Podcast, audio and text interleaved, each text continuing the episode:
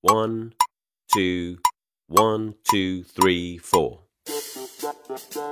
大社会，小新闻，新鲜事儿，天天说。朋友们，你们好，这里是天天说事儿，我是江南。这家校之间呢，师生之间最珍贵的就是信任，而不是世俗的应酬呢与好处。这把握好这家和校交往的人情边界，家长、教师、学校呢都应该把握好分寸。经过何老师提议，去年十二月二十七号晚，以家委会的名义邀请了班上六名任课老师座谈，共进晚餐，并向呢各位老师聊表心意。一月十五号的时候，网曝湖南省的郴州市二中的高五六九班的家委会的家长们用班费违规宴请六名教师，并且呢赠送了红包。这网上呢还传有截图。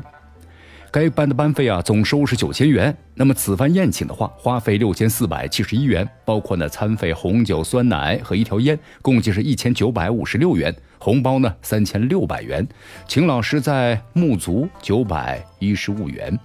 这引发了网友们的热议啊！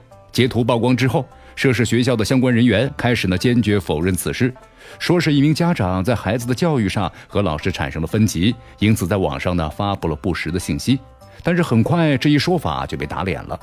经过郴州市苏仙局教育局的调查，该校六名老师违规接受宴请并收受红包情况属实，目前呢均已受到了相关的问责处理。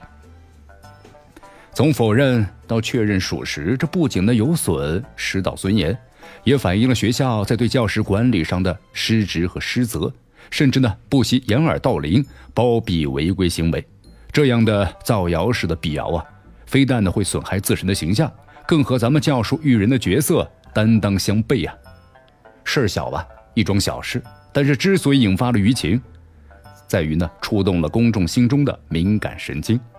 在普遍重视孩子教育的当下，几乎所有的家长啊都想让自己的孩子得到老师的额外关照，由此延伸出了种种的谢师宴、谢师礼。于是乎呢，要不要给老师送礼？要不要接受家长的宴请？怎样拒绝家长的好意？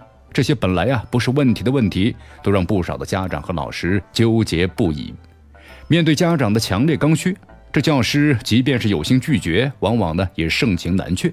因此的话，尽管各地三令五申的要求纯洁师生关系，禁止在职的教师参加什么谢师宴呢、升学宴和接受呢学生和家长馈赠的礼品礼金等等，但是却很难完全的杜绝。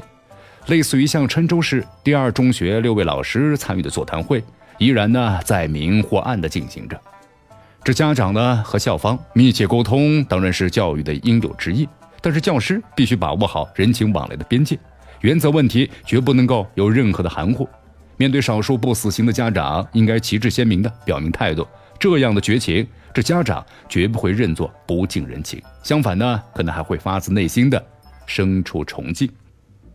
如果反之，吃人嘴软，拿人手短，在教育教学过程中啊，就难以保持公平公正。一旦是偏心的话，就会被孩子和家长察觉，有损形象和声誉。